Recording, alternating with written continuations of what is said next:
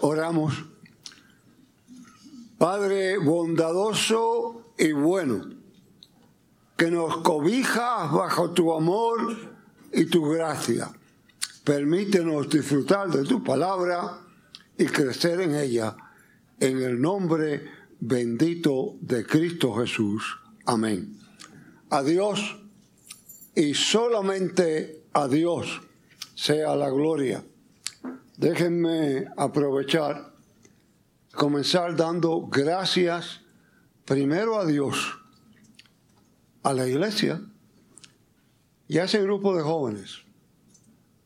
Yo creo que cualquier persona interesada en la sociedad, en los avances de la misma, debe sentir lo que yo he sentido. Alegría, gozo de que Dios sigue obrando, sigue sumando, sigue preparando el camino.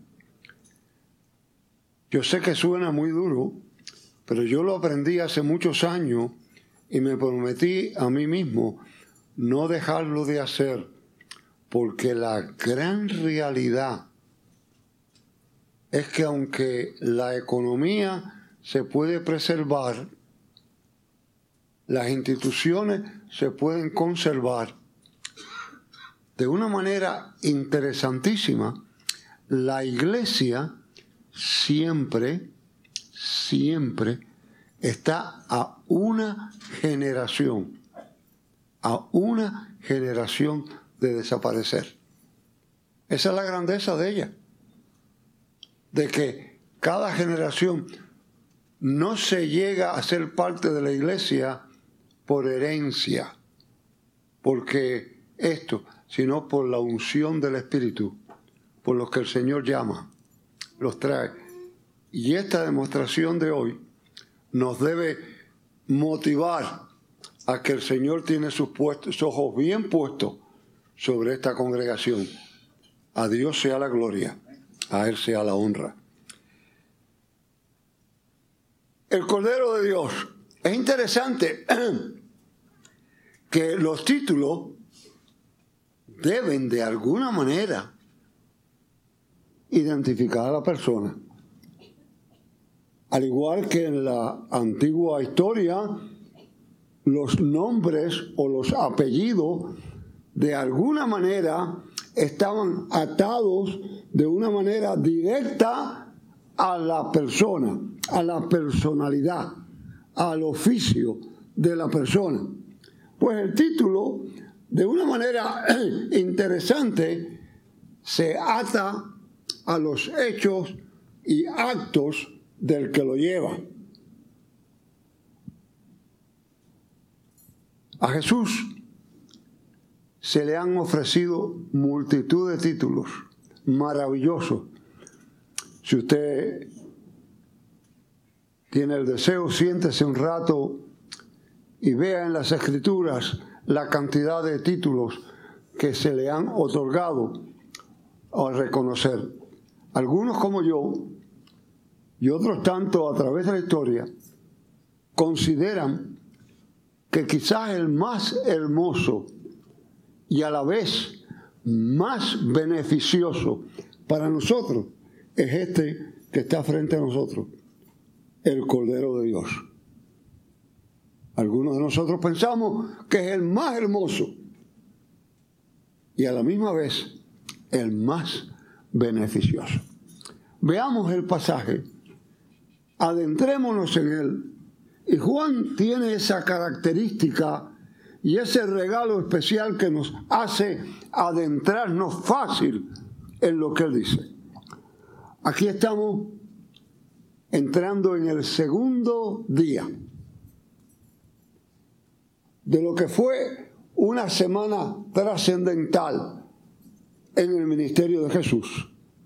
Estamos entrando en ese segundo día, ya han ocurrido las tentaciones de Jesús, ya ocurrió el bautismo y ahora Juan lo ve acercarse a él. y dice, he aquí el Cordero de Dios que quita el pecado del mundo. ¿Qué había en la mente de Juan? ¿Qué había en el trasfondo del pensamiento de Juan? Dios usa todos los medios, toda la forma. ¿Qué ocurre allí? ¿Dónde lo ubica? ¿Por qué Juan sale por primera vez con este título? Déjenme decirle, si usted lo sigue, va a encontrar que después el apóstol San Pablo lo usa en sus epístolas y en el libro de Apocalipsis, ni más ni menos que 29 veces, 29, es identificado como el Cordero de Dios. Pero ¿qué ocurre en Juan que lo hace identificar de esta manera? Hay varias pinturas en la abadía de Westminster que señalan a Juan mirando a un hermoso rebaño que venía a Jerusalén al templo. Y algunos piensan que ese era el pensamiento de Juan, que ocurría en su mente. Estaba en la mente de Juan el hecho de la Pascua, el hecho de la Pascua donde el pueblo judío fue liberado de la muerte de los primogénitos. Y ustedes recuerdan que se sacrificaba el cordero, se tomaba la sangre, se pintaban los dinteles de la casa y el ángel de la muerte pasaba y no tocaba aquellas que estaban pintadas con la sangre del cordero. En la mente de Juan, ¿acaso había la mentalidad de que aquel símbolo del Antiguo Testamento que libraba la muerte de un pueblo determinado, ahora venía a liberarnos a todos los que él escogía. Venía a señalarlo era el Cordero de Dios que quitaba el pecado del mundo. Juan era hijo de sacerdote. Y Juan sabía perfectamente cómo funcionaba el templo. Al amanecer y al anochecer, cada día se ofrecía un cordero. Y esto ocurrió siempre, nunca se suspendió un sacrificio en el templo. Estuviera el pueblo en guerra, estuviera el pueblo en dificultades, estuviera el pueblo en problemas, nunca se suspendió el sacrificio en el templo hasta 70 años después de Cristo que el templo fue destruido. ¿Por qué se ofrecía ese cordero? se ofrecía por los pecados. Por los pecados del sacerdote y por los pecados del pueblo que estaba allí. Se ofrecía mañana y tarde. Entendía Juan que este era el cordero que habría de quitarlo los de todos nosotros. Los profetas identificaron perfectamente.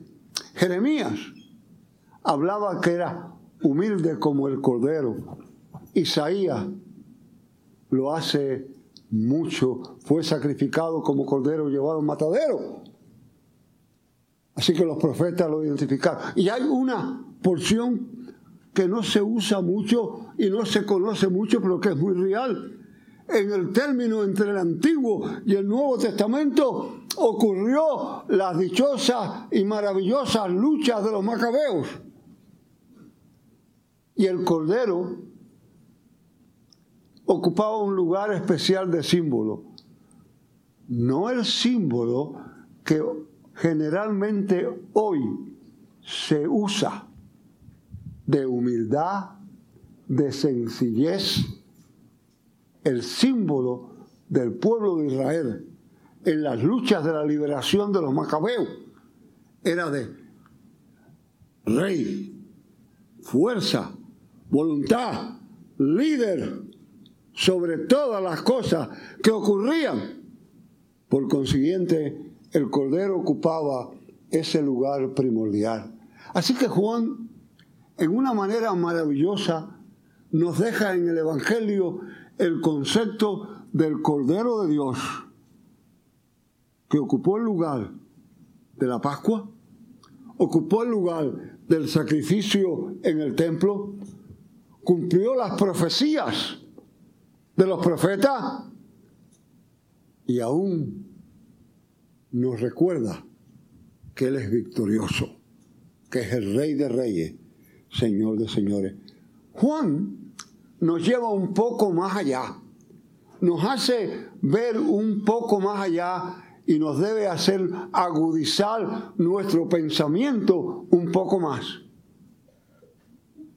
Juan le recuerda y le dice, este es el que yo anunciaba que iba a venir. Juan en una manera maravillosa reconoce su rol y reconoce el de Cristo. Juan dice, yo vine nada más que anunciar lo que venía. Yo no soy digno siquiera de abrochar las sandalias de él. Yo todo lo que vine es a anunciarlo. Eso es todo. Duro entenderlo y no suena muy agradable oírlo, pero Juan está diciendo, realmente yo no soy nada. Él es todo. Yo bautizo con agua. Él bautiza con el Espíritu. Juan no trata de ocupar un lugar predilecto. Juan deja claro para ti y para mí la posición de cada uno. Y Juan va más lejos, que a mucha gente lo sorprende y a mucha gente le buscan una explicación que no tiene sentido. Juan dice, yo no lo conocía. Y la lucha íntima es, ¿cómo no va a conocerlo si eran primos? ¿Cómo no va a conocerlo si eran primos y posiblemente se relacionaron en su niñez? Vamos a entender lo que Juan realmente decía. Juan lo que está diciendo ahí era que él no sabía lo que era Jesús. Él realmente no lo sabía, hasta el bautismo. Él puede haberlo relacionado personalmente, pero no lo conocía como lo que era, como el Hijo de Dios, como el Salvador del mundo. Juan nos lleva a entender claramente lo que está frente a nosotros. Nos lleva a entender lo que hay frente. Insiste que Él bautiza con agua, pero Jesús bautizará con el Espíritu. ¿Cuál es la diferencia? Vamos a entender el asunto. ¿eh?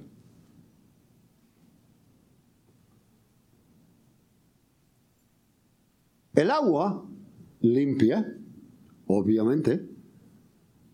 El símbolo del bautizo sencillamente con agua puede limpiarlo usted. Y usted se va a volver a ensuciar, créame.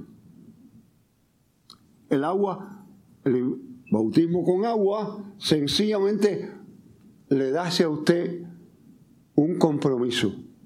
El bautismo con el Espíritu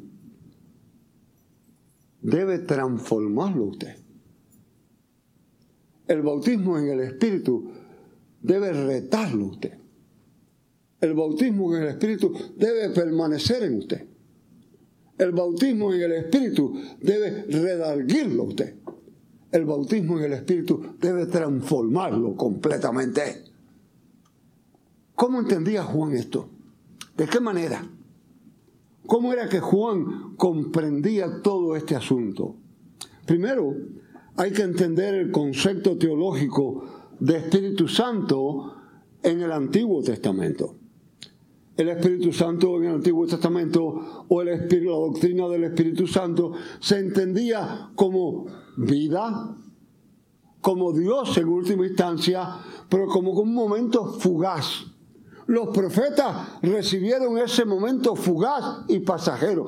Fíjense que Juan insiste que el Espíritu se posó, permaneció sobre Jesús. No era algo pasajero, era algo permanente, no era algo del momento, era algo real. La paloma, que es el símbolo que se usa, tenía un significado muy especial en la Palestina se le consideraba un ave sagrada. No se cazaba, no se comía, y había miles y miles y miles de palomas, porque eran cuidadas.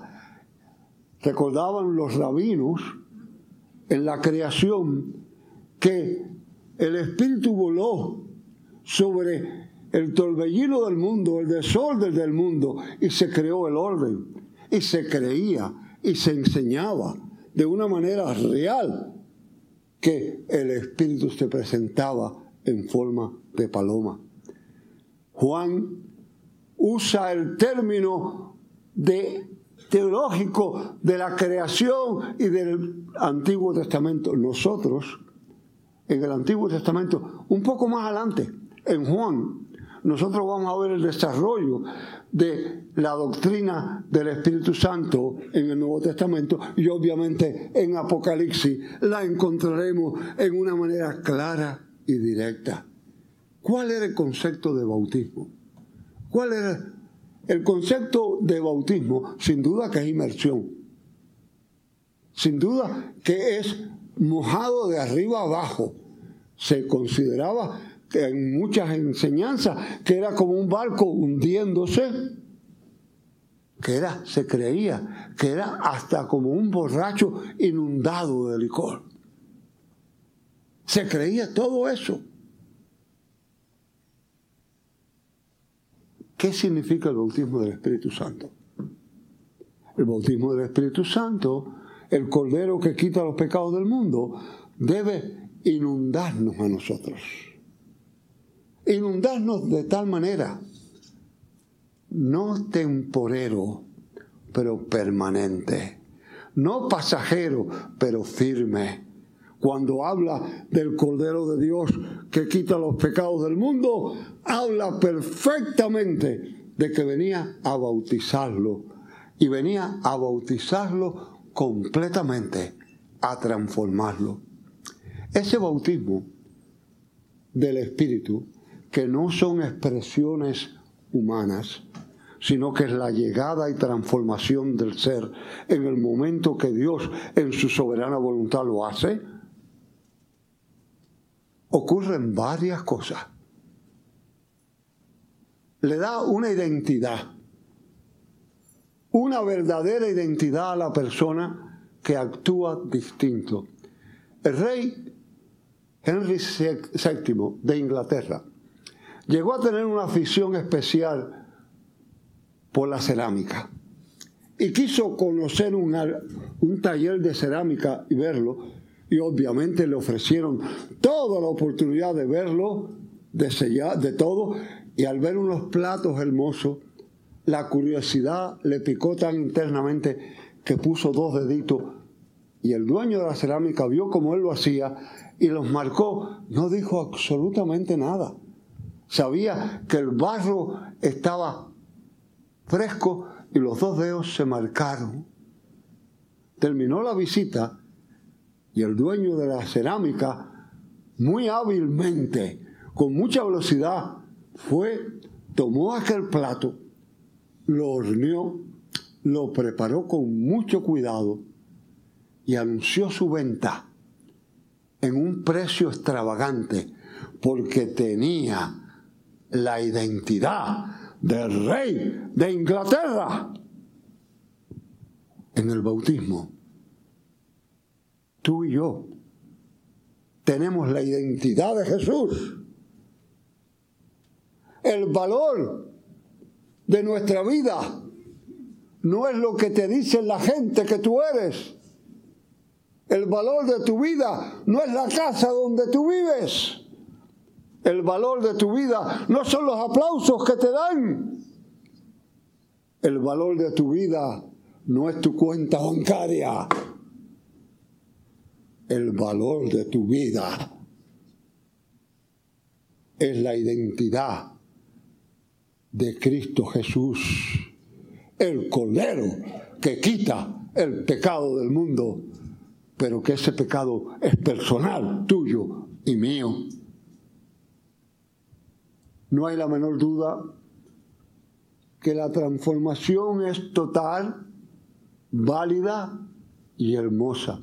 En el programa este de televisión de cosas imposibles, hace varios años, apareció un programa bien interesante de un hombre que su trabajo era en el zoológico de la ciudad de Nueva York cuidar el área de los reptiles y especialmente las reptiles de Birmania.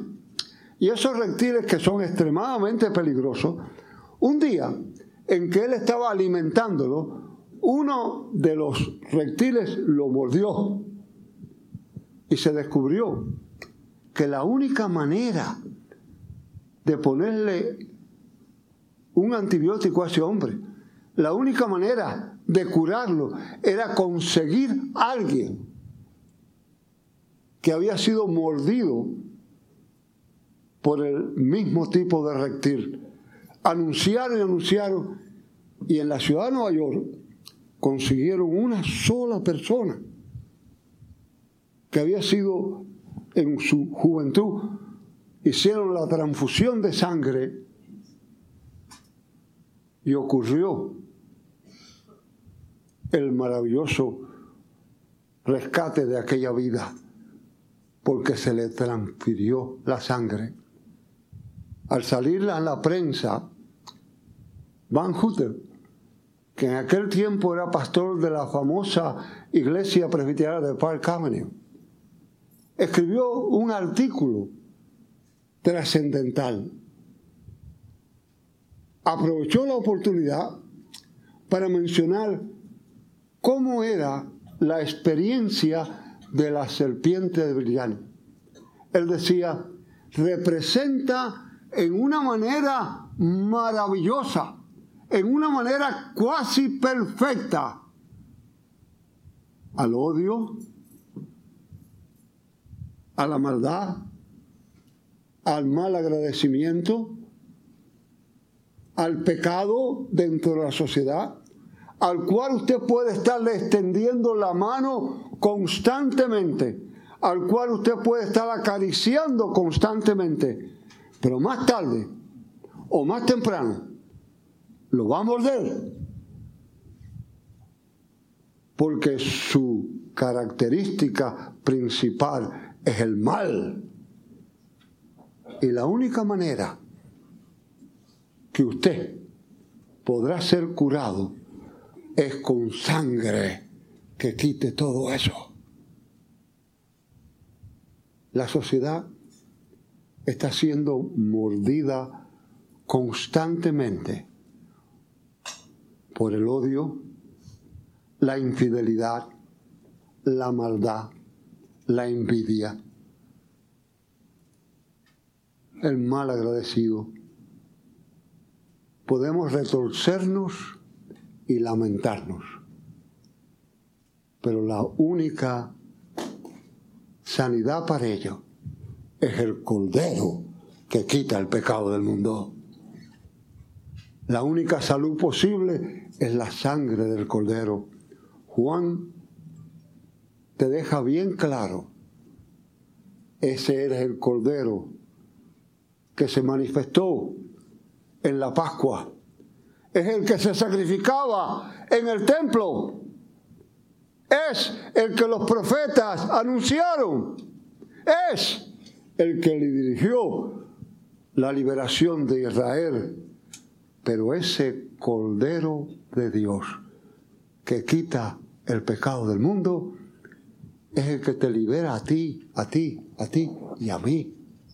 Ese Cordero de Dios es el que te enchumba el que te sumerge en el poder del Espíritu y te hace confiar. ¿Estás tú enfermo? ¿Estás tú preocupado? ¿Tienes una familia en dificultad? ¿Vives en dolor? ¿Vives en angustia? ¿Creen que no te entienden? ¿Creen que te envidian? Andas de un lado para otro. Pruebas todo. ¿Sabes? Hay una sola solución. Y esa solución es el Cordero de Dios que quita el pecado del mundo. Amén. Gracias Padre por tu palabra, por tu presencia, por tu dirección, por tu paz. En Cristo Jesús. Amén.